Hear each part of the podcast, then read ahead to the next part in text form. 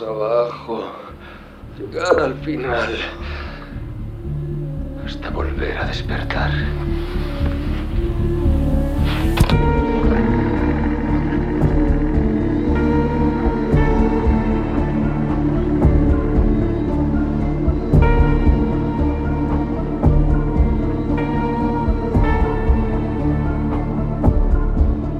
Estás escuchando El murmullo de las pesadillas. Una audioserie de ficción del mundo de Little Nightmares.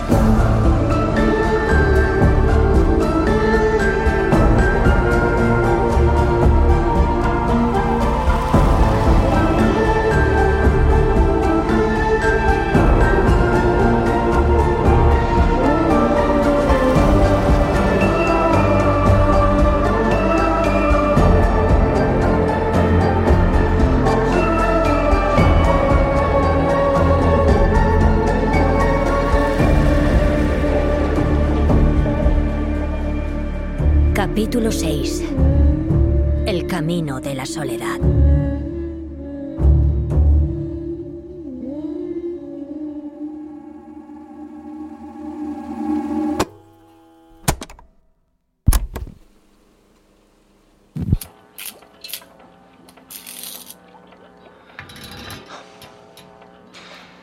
He arreglado el aparato como he podido. La pantalla no da señales de vida, pero me atrevo a decir que esto es lo más que puedo hacer. He instalado resistencias de retroalimentación para mantener la señal estable entre huésped y anfitrión. No sé si bastará para contener a esa vigilante monstruosidad al otro lado. El caso es que el componente principal es el más voluble de todos. El medio onírico que porta la frecuencia. Nadie.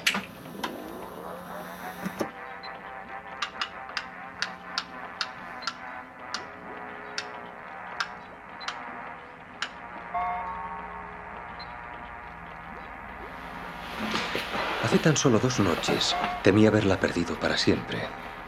Una transposición mucho más prolongada que cualquier episodio anterior. Solo al alba su cuerpo volvió a aparecer. Se materializó en el patio del ala sur. Desde entonces nadie ha estado confinada en su habitación en observación continua.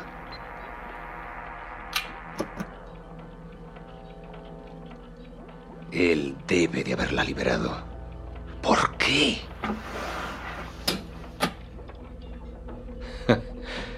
Para burlarse de mí y hacerme sentir como un inepto.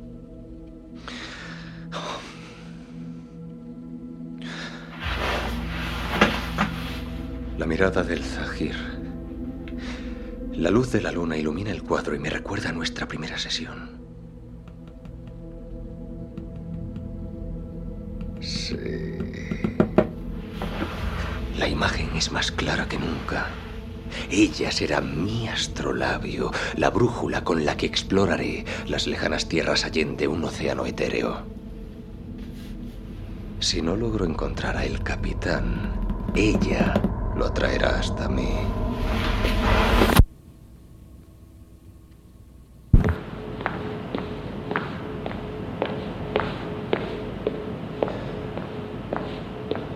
Enfermera puede irse. Gracias por su ayuda.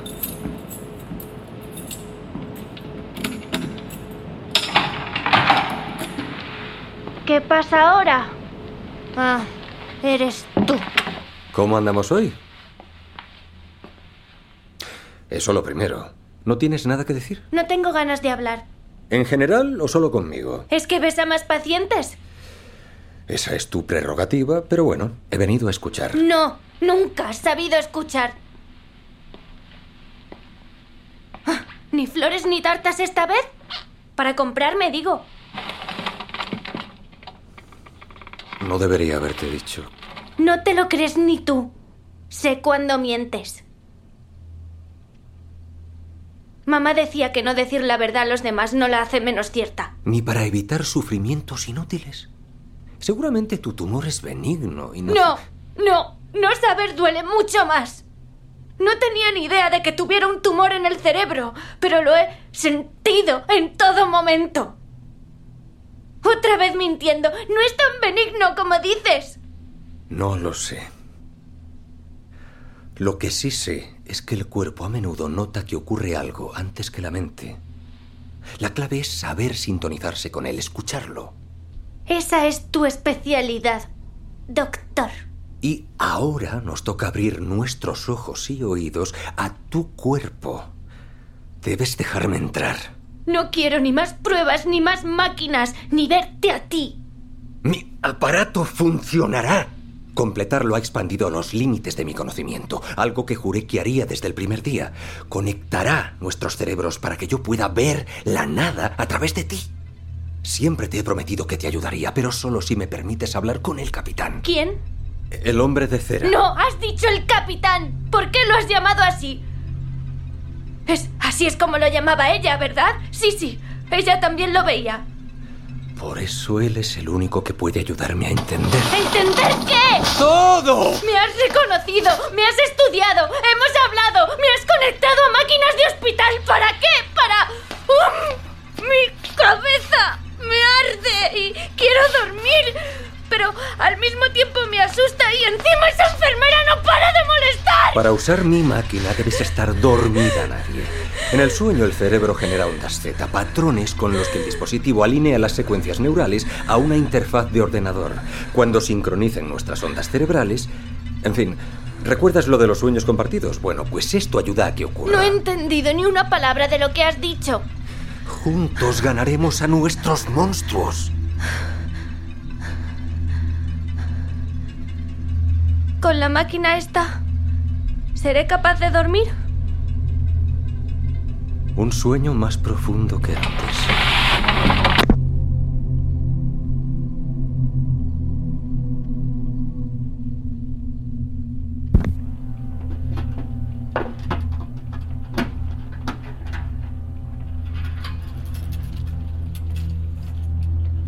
Telarañas metálicas. ¿Perdón? Ah, capuchones de resonancia. Uno para cada uno. Los filamentos transmiten los impulsos eléctricos entre nuestros cerebros mediante la interfaz. No es invasivo ni duele. Me pondré el mío para que lo veas.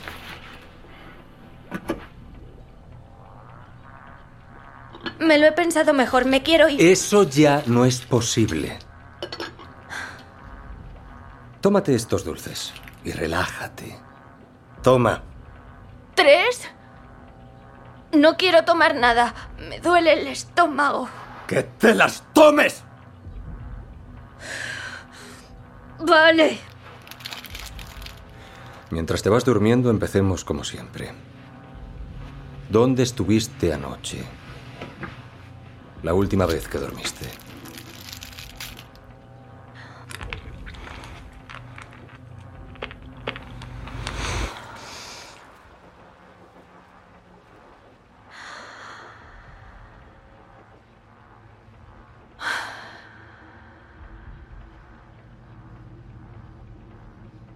Nada más cerrar los ojos, me sentí flotar en una oscuridad total.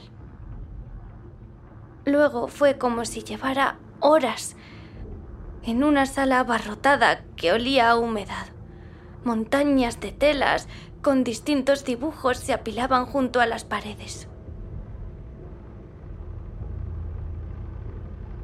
Había una gran mesa de madera con herramientas y retales. Oí el ruido de una máquina tras una puerta cerrada frente a mí. El suave y familiar olor a manzanas de caramelo y una música triste pero evocadora.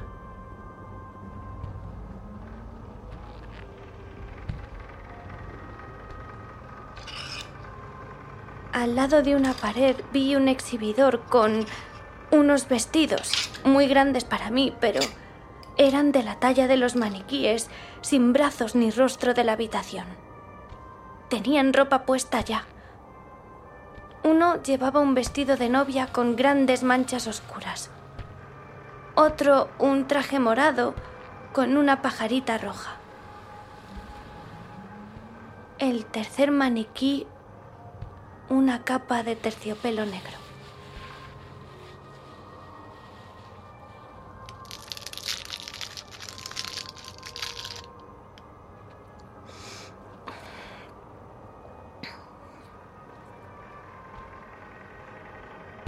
Bajo la mesa vi un cofre de madera.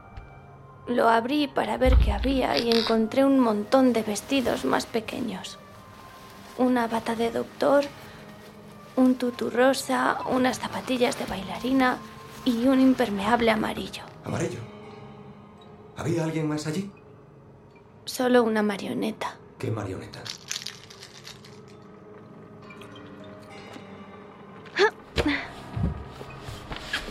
Entre bobinas de hilo, agujas de coser y retales de lazos, estaba clavada a la mesa por unas tijeras muy oxidadas. Sentía esas tijeras dentro de mí como si fuera yo. El rostro tenía cara de pan y la boca pintada como una curva hacia abajo. Sus mejillas estaban hundidas y los ojos negros emitían un débil brillo. Un cordel deshilachado le colgaba del brazo. Solo tenía un brazo.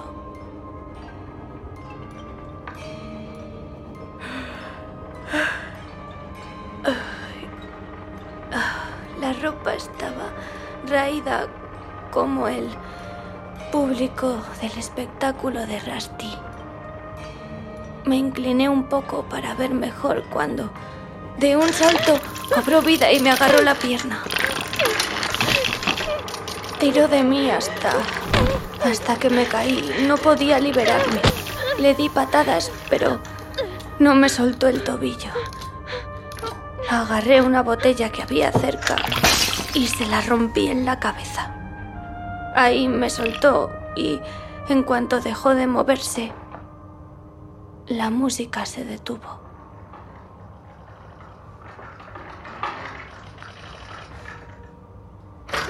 Bajé de la mesa de un salto y me metí en el cofre de madera. Cerré la tapa, miré por el agujero de la cerradura y vi a un maniquí distinto con un vestido genial en el marco de la puerta, dándome la espalda. Sigue soñando ese sueño tan particular.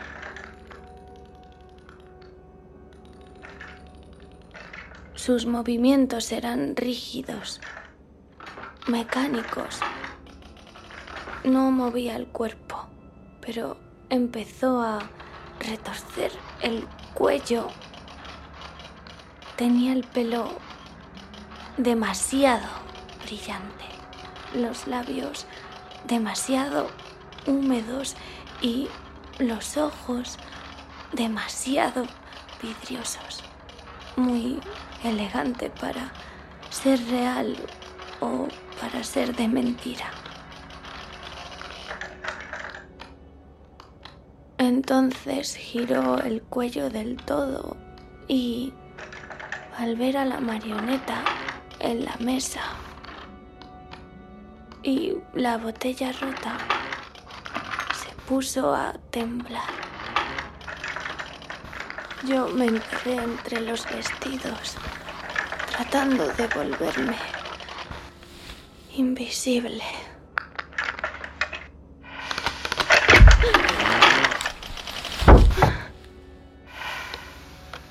Ella abrió el cofre. Sacó una gabardina y cosió el desgarrón una costura.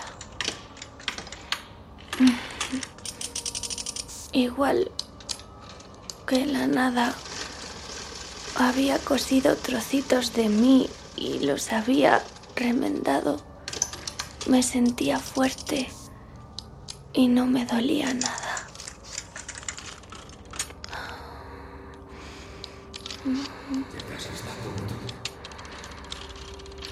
Me hundí más entre la ropa. Ella cogió un saco. Solo tenía un agujero. Me iba a ver. No podía escapar.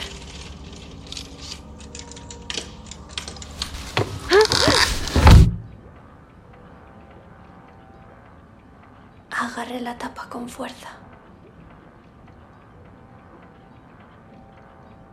pero no podía mantenerla cerrada para siempre.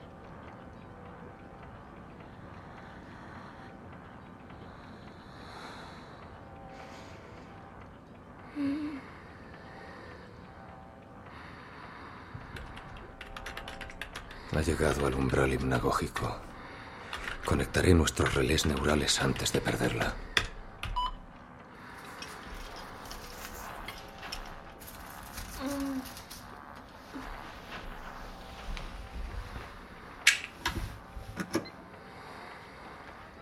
Armonizando las frecuencias. Ahora me toca dormir a mí.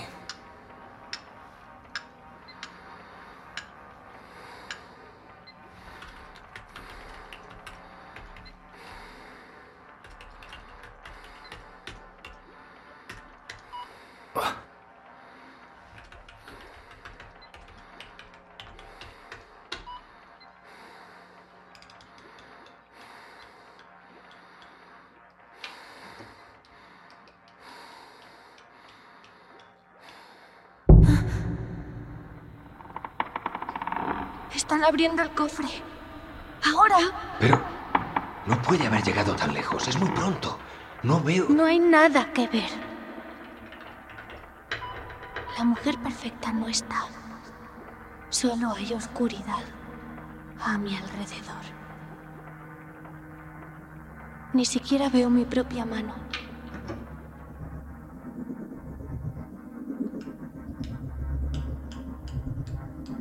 Dormido y despierto. ¿Al mismo tiempo? Pues eso parece. Solo ocurre si se dan ciertas circunstancias, pero aún así está pasando.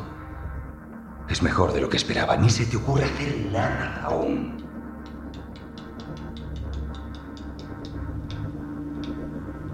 Uy. Me he equivocado. No estoy en la oscuridad. Es una especie de bruma, tan oscura y fina a la vez que solo se ve la mitad de ella. Ah. Ahí estoy yo, entre los dos mundos. Ese es el umbral. Espérame allí, nadie. Espera. He estado aquí antes, con el hombre de cera.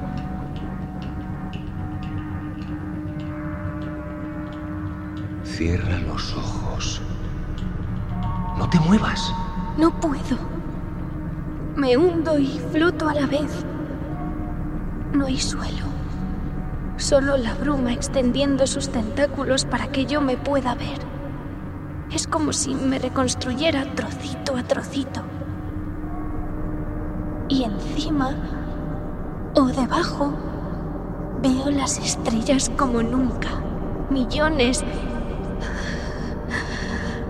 de pequeñas y brillantes islas.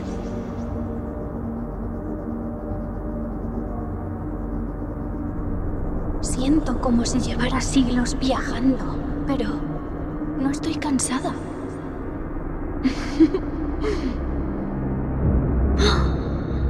Una forma en la distancia.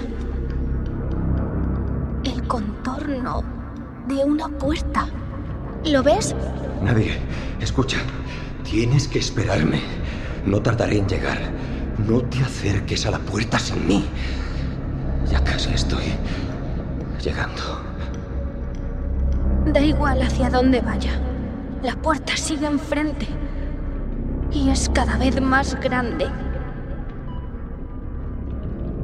Y muy antigua. Es de una madera muy nudosa.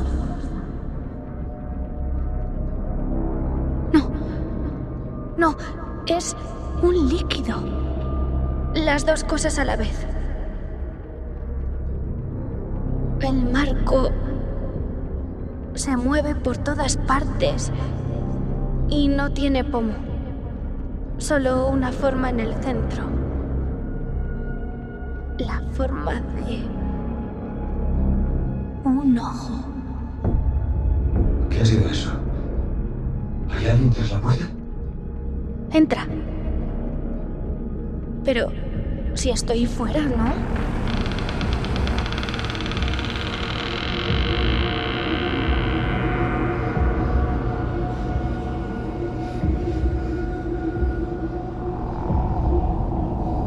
Te encontré.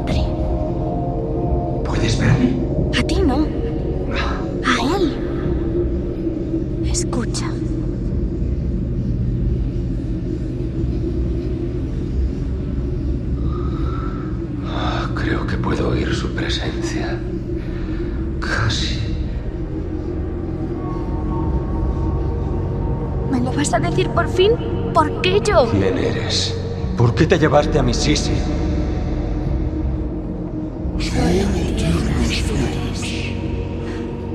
Pétalos puros. Arrancarlas. Otorga su botín interior. ¿En la puerta?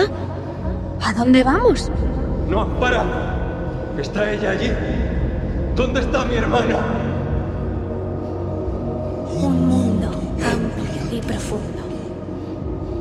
Pero también estrecho. Voy a cruzarlo. No, no, no. No lo hagas. La necesito. Húndete. Húndete en estas aguas sin mareas. Ha cogido mi mano para darme la bienvenida al otro lado de la puerta. Aquí hay escaleras hacia todas partes. Ay, Otto, si pudieras verlas, más estrellas. Constelaciones en forma de anillo en torno a una palpitante luna roja.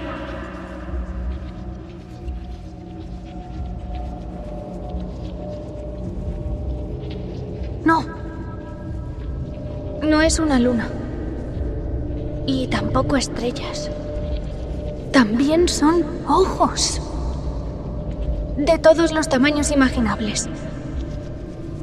Observando, brillando, parpadeando. Su luz cae como gotas en la oscura bruma. Siento que me miran a mí y dentro de mí. Les gusta lo que ven. No, no dejes que se cierre la puerta. Déjala, no te la lleves de mi lado. El doctor desea venir. Tiene los dientes muy crecidos. Yo alimento el otro polo del espectro. No lo entiendo. Uy, lleva hablando contigo todo el tiempo. Yo te lo he ganado. Llevo toda la vida esperando. Capitán, déjame pasar, ¿me oyes? Invítame a tu mundo. Otto dice. Solo lo has probado. Pero para entrar hay que empujarte.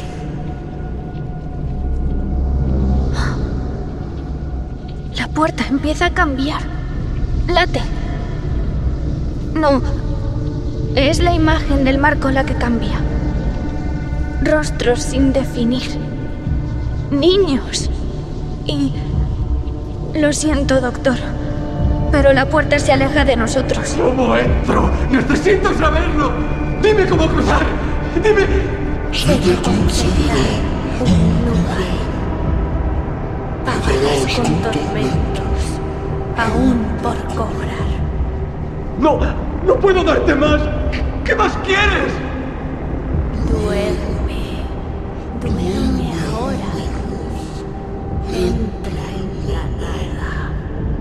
Vuelve a cogerme de la mano. Te lo estoy agarrando, nadie. Te tengo. Tú no. El hombre de cera. Sin él me perderé. ¿Dónde? ¿Dónde estás? Por favor. Necesito volver a ver a mi Sisi. Los tentáculos de la bruma se funden con los ojos que parpadean. La luna se abre y gira sobre sí misma. Vuelvo a sentirme yo otra vez. ¡Devuélvemela! ¡Devuélvemela! ¡No te vayas sin mí! ¡Devuélvemela, maldito! ¡Devuélvemela!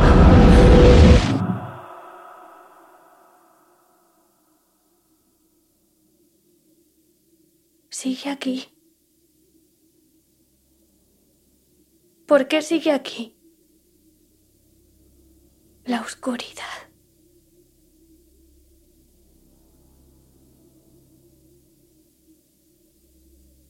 Ese es el secreto. Se oculta aquí.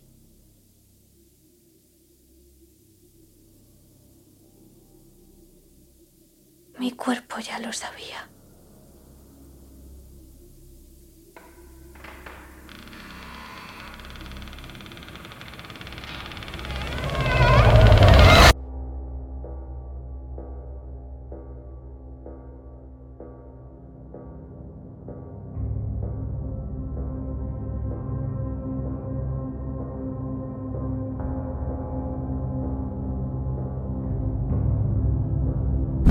¿Dónde? ¿Dónde estás? ¡Nadie! ¡Por favor! Otra vez no.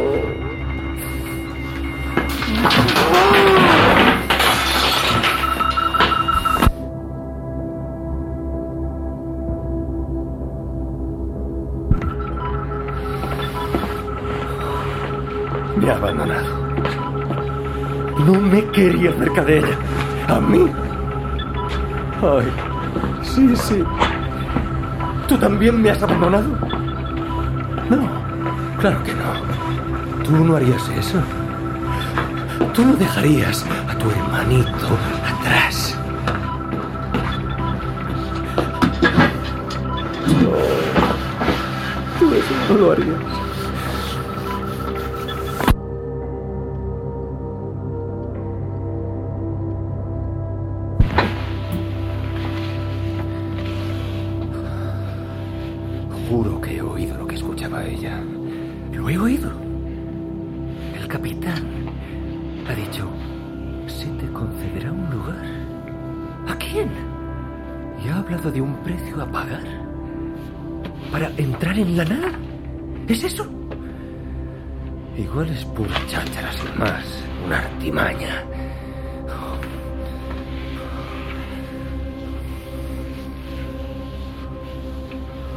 Si pudiera sumergirme más y más abajo, llegar al final, hasta volver a despertar.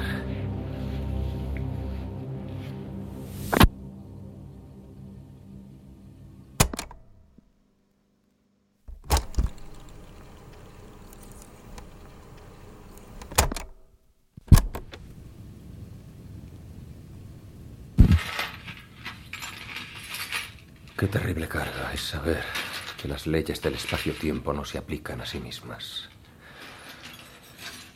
Aún puedo ver su sueño dentro de mí. Se abatió sobre mí, sobre los condados. Yo no he hecho nada salvo analizar sus palabras una y otra vez. Si el capitán ha revelado una verdad arcana, entonces hay otra forma de cruzar el umbral. Y cuando lo haga, el camino estará hecho con adoquines de miedo. Revisaré cada grabación, desenterraré todos sus secretos. Dentro está la respuesta. Tan cerca, tan cerca que me ha llevado hasta... Ethan, no debes salir de tu habitación. Ah, sonambulismo. Tus sueños te han traído hasta mí. Caminabas dormido, nada más. Una parasomnia común en niños. Aunque si se trata de un nuevo síntoma, indicaría que se han producido cambios. ¿Qué? Oh, el caos. Buscaba una cosa que he perdido. Pero creo que ya la he encontrado. Venga, te llevaremos a la cama. Mañana, juntos, soñaremos y soñaremos sin parar. Hasta dormir otra vez. Espera, antes de irte.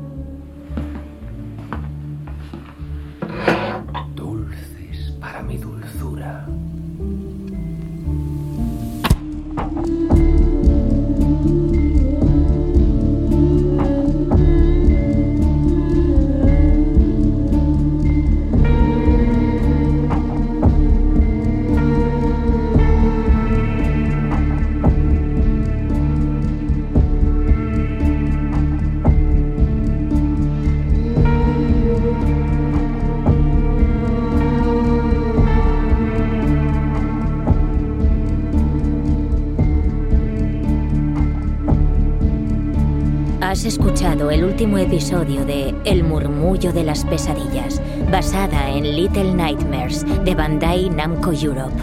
Este episodio ha sido escrito por Eugene Myers y Lonnie Nadler.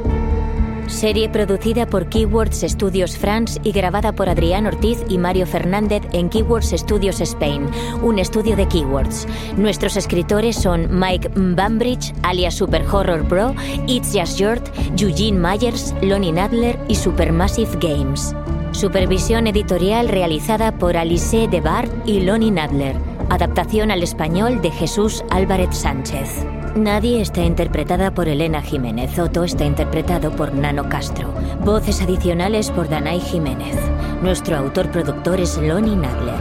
Serie original dirigida por Tomás Rocés. Isabel Martínez ha dirigido la versión española.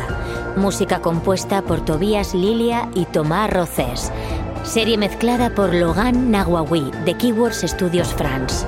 Melisande Girard, y Marie, Emily, Patan Gusac son nuestras productoras en Keywords Studios France y Micaela Burlet y Enrique López en Keywords Studios Spain, un estudio de Keywords. Lucas Rassel es el productor ejecutivo. Por parte de Bandai Namco Europe, la producción ha corrido a cargo de Alice de Bar y Laura Aznar.